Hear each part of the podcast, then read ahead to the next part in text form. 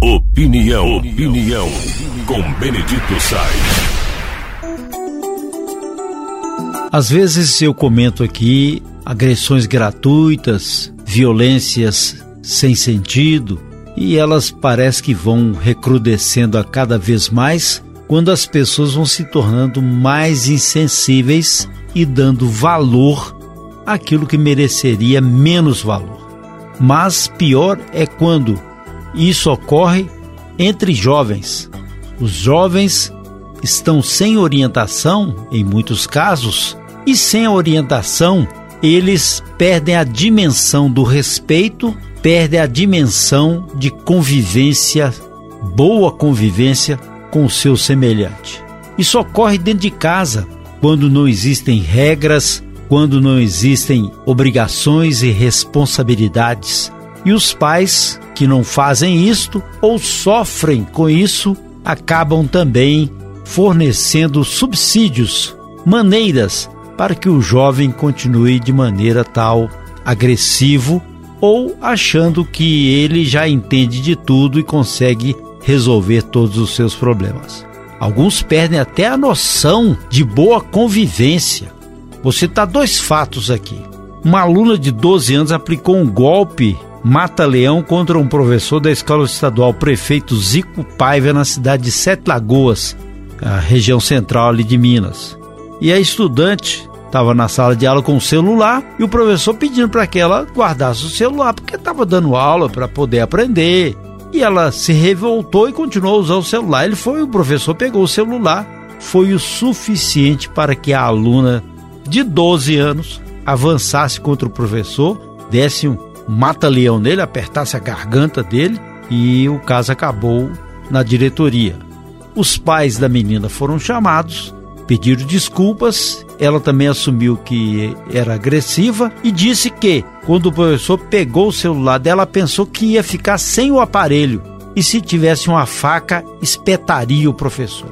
Uma pessoa dessa, que está em formação, deveria ter recebido uma orientação mais importante. Primeiro que celular em sala de aula, a não ser com autorização para que possa ser utilizado na, na sala de aula. Um aprendizado, que é possível hoje com tanta tecnologia. Mas o professor está explicando uma matéria, ainda mais uma aula em que se exige atenção. Aí, brincando com o celular, a aula não tem valor. Aliás, isso está sendo visto em vários locais. Eu tenho muitos amigos professores, eu sou professor, dei aula muitos anos na universidade, no ensino médio também, e alguns professores me relatam na universidade ou, ou então em faculdades particulares que os alunos ficam tirando fotografia das apresentações ao invés de prestar atenção, anotar e estudar. Quer dizer, a fotografia vai se perder. Mas outro fato que eu vou colocar para vocês que foi a agressão de um aluno de 13 anos contra outro aluno de 13 anos numa sala de aula do colégio da escola Santo Tomás de Aquino, no bairro São Bento, em Belo Horizonte. Uma escola de elite. A vítima, de 13 anos, tem o transtorno do espectro autista, é uma criança autista. Então, já aí necessitaria de um acompanhamento de um professor de apoio. Essa criança foi agredida por outra criança de 13 anos que já tem histórico de agressividade. Já tem histórico. Quer dizer, a pessoa já tem uma linhagem lá de agressividade. Então, ele agrediu essa criança autista, deu uma gravata nela. A criança autista com medo e tal, ficou até com medo de que os pais deles, dele foram, fossem chamados e acabou dormindo como se fosse uma fuga. Esse agressor pegou um balde de água e jogou a água na criança autista que dormia, que entrou em estado de pânico. Vocês já viram a situação desta? E não é um caso isolado, não, gente. Muitos jovens estão sendo transtornados ou ficando transtornados graças a essa materialidade.